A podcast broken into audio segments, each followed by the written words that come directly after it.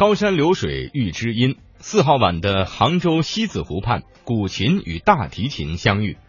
出席二十国集团杭州峰会的领导人和嘉宾，聆听了中国古典名曲《高山流水》。作为 G20 杭州峰会重要欢迎活动之一的大型水上情景表演交响音乐会《最意是杭州》华丽登场。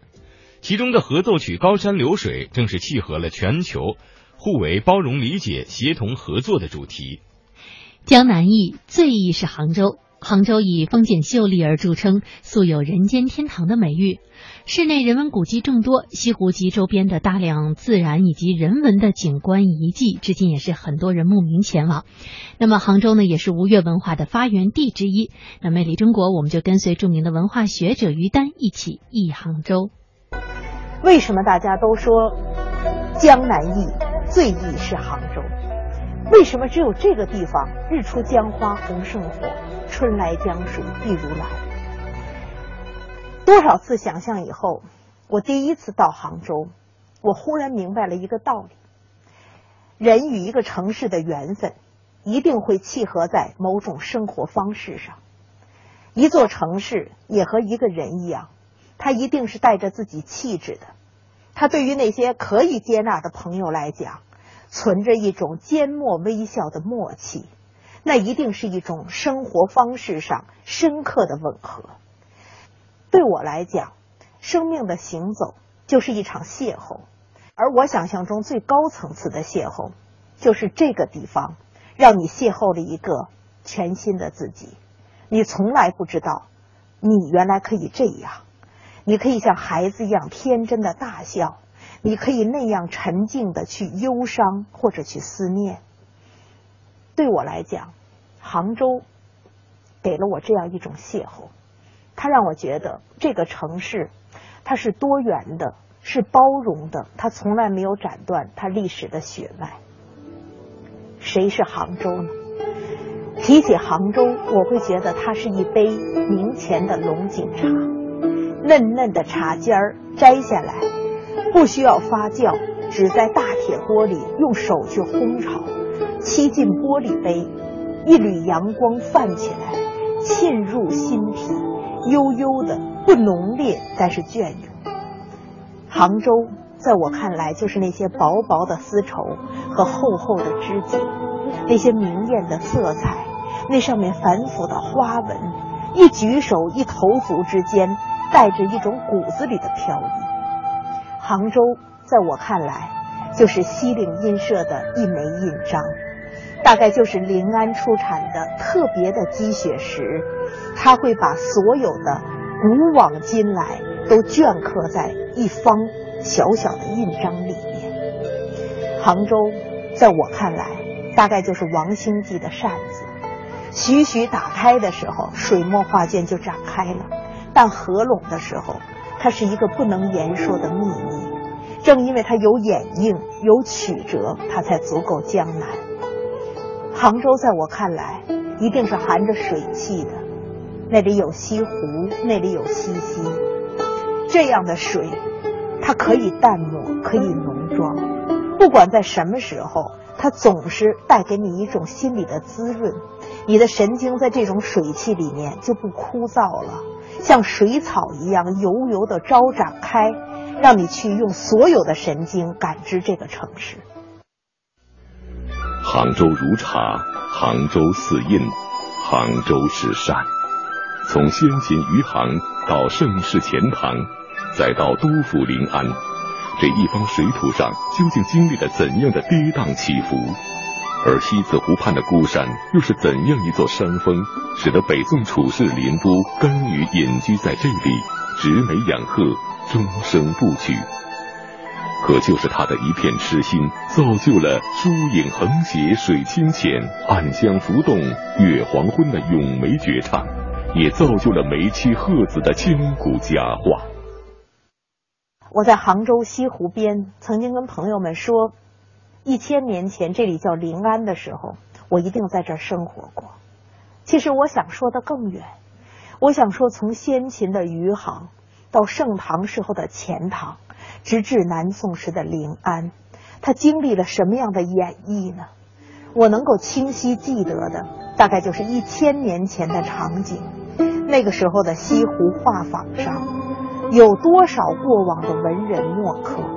尽管那个时候大宋已经曲奏示威，但是文明来到了一个最好的时代。那个地方有启宴公子、绣幌佳人，第夜夜之花间；那个地方也有文抽丽景，拍案相谈，举纤纤之玉指。这一切离我们不远。一眼望断古今，它就在你的身边。我的朋友们跟我开玩笑，说上辈子啊，你一定是在西湖丢过什么东西。我说你觉得我丢了什么呢？我的朋友们说你丢了一壶烟波。我一直在想，烟波是什么呢？遇到西湖的时候，一定有一些朦胧的与婉转的情绪。如果西湖是那种灿灿太阳底下明艳的水色，它大概就不真实了。为什么叫烟雨江南呢？是因为这个地方在今天这种焦虑的、紧张的节奏中，还给我们带着那么一点点朦胧。我特别喜欢杭州的一座山，就是孤山，这个名字就足够让你喜欢。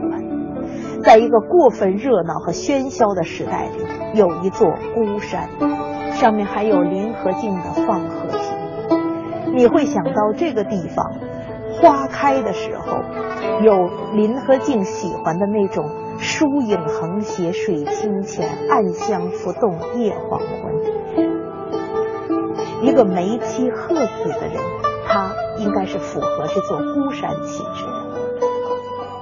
而我喜欢的西泠印社，恰恰也在孤山上，大概就是这点朦胧，这点曲折，这点孤单，让我觉得杭州这座都市的气质和西安不同，和南京不同，和北京当然也不同，就是因为它有这么一点点朦胧和孤单。鹤令人意，梅令人静，杭州就是这样一个地方。只要胸藏丘壑，城市便宛若山林。杭州又是一个适宜约会的城市。